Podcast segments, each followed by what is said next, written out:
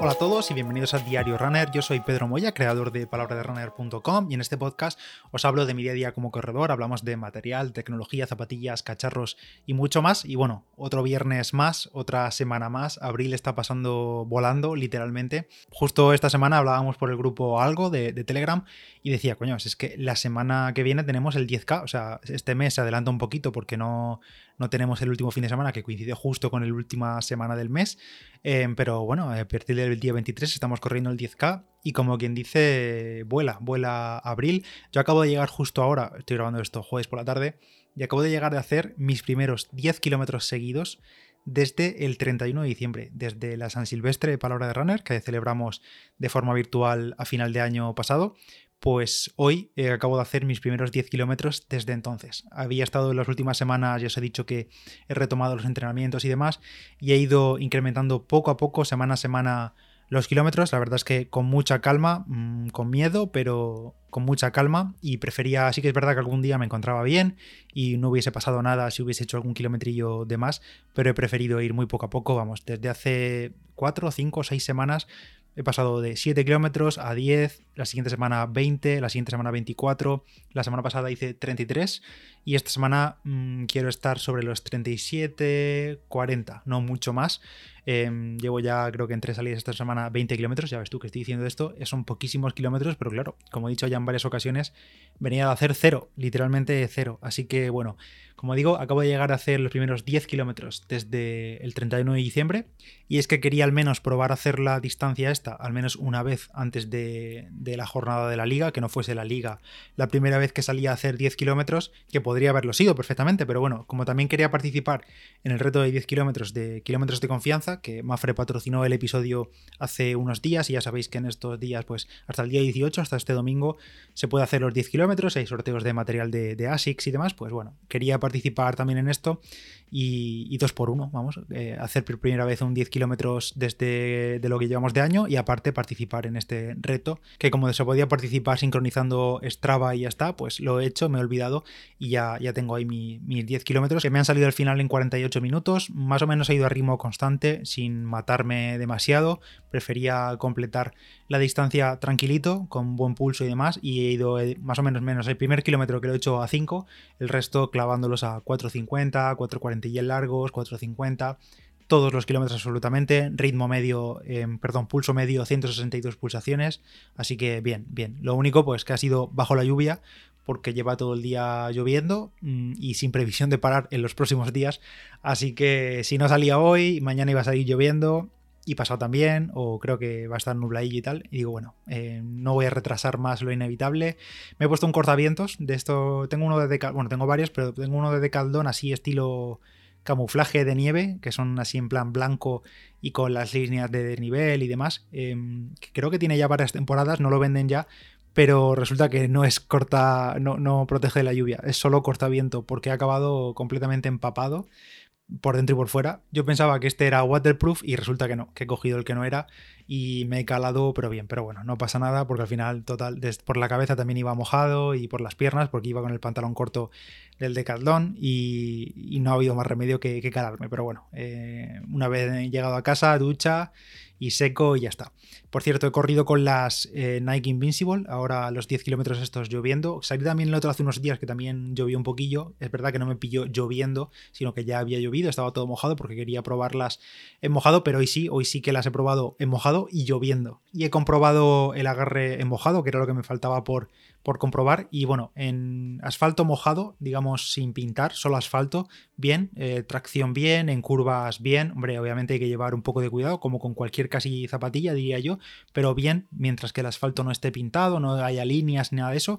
Eso sí, cuando el asfalto mojado tiene líneas, pasos de cebra y en general cualquier marca de, pintura en el asfalto, ahí sí que se nota que resbalan. O sea, tiene, ya te das cuenta que, sobre todo si es en un giro, te das cuenta que tienes que llevar cuidado porque te puedes ir.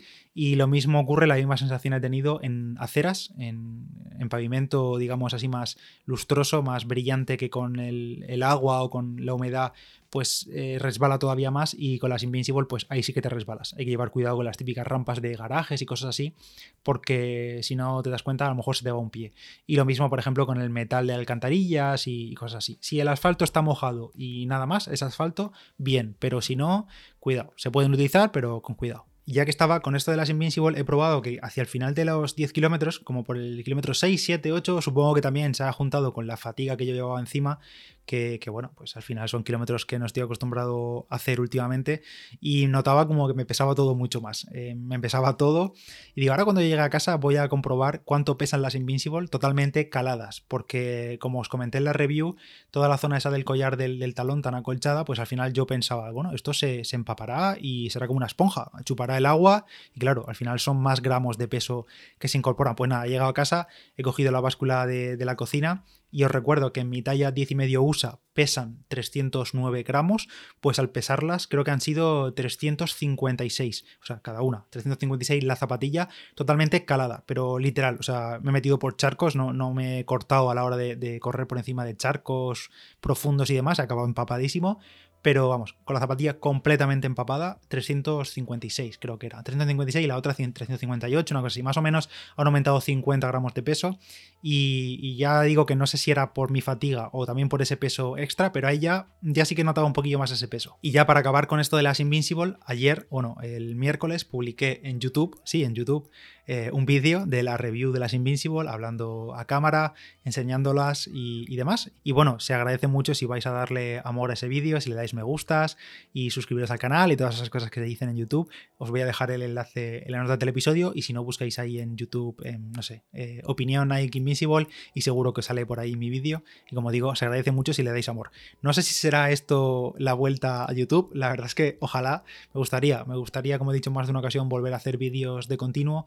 No estaría nada mal, pero no prometo nada. Siempre arranco y luego ya tal, porque al final es una cosa que lleva mucho tiempo y son muchas cosas el podcast, la web, eh, otras cosas, el trabajo, eh, los vídeos, son muchas cosas, entonces no prometo nada. Sí que tengo en mente algún vídeo próximamente, pero no sé si será un arranque para, para, quedarme. Pero bueno, ahí tenéis ese vídeo de las Invincible y como digo, se agradece cualquier crítica también, crítica buena, mala, opiniones, si dejáis algún comentario por allí os lo contesto y me gustas y suscripciones. Así que ahí lo dejo.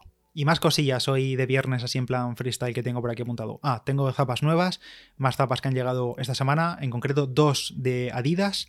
Pero por un lado, las Adidas Solar Boost 3, que son el nuevo modelo, y por otro lado, en las nuevas Adidas Supernova. Eh, la Supernova todavía ni me las he calzado, probé el modelo anterior y son una zapatilla más orientada pues, a modelo de, entrada para aquellos corredores que quieren algo sencillito, para versátil, para una, única zapatilla para, entrenar de todo un poco. Eh, creo que además tienen un precio contenido, creo que arrancan desde los 100 euros, menos si la pillas en, ofertas. Y por otro lado, la Solar Boost, eh, la verdad es que me han gustado bastante. he corrido solo un día con ellas esta semana, las estrené hace el martes o el, lunes, no recuerdo, cuando me llegaron y corrí primero unos kilómetros ahí a 5 por rodar, a ver cómo tal, cómo iban y después hice unos cambios de ritmo sencillos, mm, creo que fueron 5 por 400, la verdad es que no eran 400 calcados porque no lo llevaba programado en el reloj y lo iba marcando con laps manuales desde, desde ese momento. Y hice el primer 400 a 426 para ver las sensaciones un poquillo y los siguientes 4 por 400 eh, me salieron a ritmos de 407 404, 4 clavado y el último 400 me salió en 355, veo aquí. Así que bien, la verdad es que en general buena impresión de estas zapatillas, de las Solar Boost 3.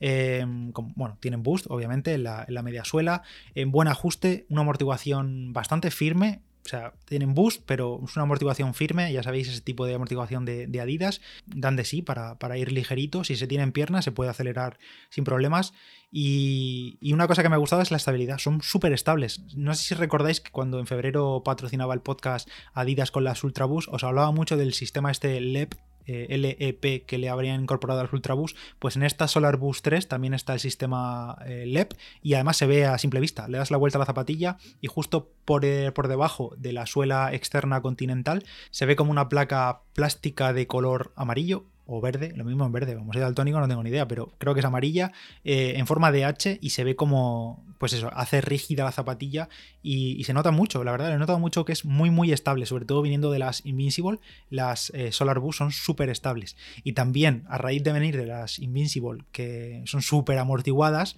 que ya os lo he dicho, que son súper blanditas, rebotonas y demás, pues esta Solar Boost, sola con esa salida, eh, me han dejado los sóleos bastante tocados. No sé si ha sido por los cambios de ritmo, que fue un entrenamiento así un poquito más exigente y que no estoy acostumbrado últimamente a hacer series, entre comillas, em, pero me han dejado los sóleos bastante tocados. Nada preocupante porque he podido hacer hoy los 10 kilómetros bien, pero sí que los noto cargados, vamos. No sé si ha sido cosa de la Solar Boost, de esa amortiguación más firme o, del entrenamiento que hice. Pero bueno, en fin, la seguiré utilizando y, la Supernova la reservo un poco para las siguientes semanas porque no he tenido tanto tiempo para, salir con las dos. Y nada más por este episodio de viernes. Muchas cosillas que quería comentar y creo que no me dejó nada. Así, ah, mira, que el podcast ahora, Diario Runner, también lo puedes escuchar en Amazon Music. Amazon, ya sabéis que tienen también su servicio de streaming eh, de música. Eh, si eres Prime de Amazon, puedes utilizarlo gratis. El Amazon, digamos, eh, creo que hay dos Amazon Music, el Unlimited y el Prime, no sé si lo llaman así. El Unlimited eh, tienes que pagarlo aparte, que creo que es como un Spotify básicamente, y el Prime, eh, Amazon Music Prime, te, está incluido con la suscripción de Amazon Prime, de lo que ya pagamos por tener envíos gratis y demás. Pues hace unas semanas pusieron a disposición de los creadores de contenidos, como yo, del podcast, una web para enviar nuestros podcasts y, la cuestión es que no había podcast en, Amazon Music. Pues era dicho y hecho. Han pasado una semana y ya están los podcasts en Amazon Music. Podéis buscar ahí en la aplicación del, móvil o de, en la web de Amazon Music, Diario Runner, os suscribís y podéis escuchar todos los episodios, igual que en otros sitios. Vamos, podéis escuchar como queráis, desde Spotify, desde Evox, Apple Podcast o ahora también Amazon Music. La verdad es que no cambia nada. Eso sí, creo que he visto que le van a mejorar la integración con Alexa, con los Amazon Echo y demás. Y no lo he probado todavía. Tengo varios Echo yo por casa, pero no he probado todavía pedirle un podcast. No sé cómo funcionará. Así que nada, ahí ya lo sabéis. Nada más por hoy viernes, que tengáis todos un buen fin de semana, buenos entrenamientos. Yo soy Pedro Moya, palabra de runner en Instagram y nos escuchamos la semana que viene. Adiós.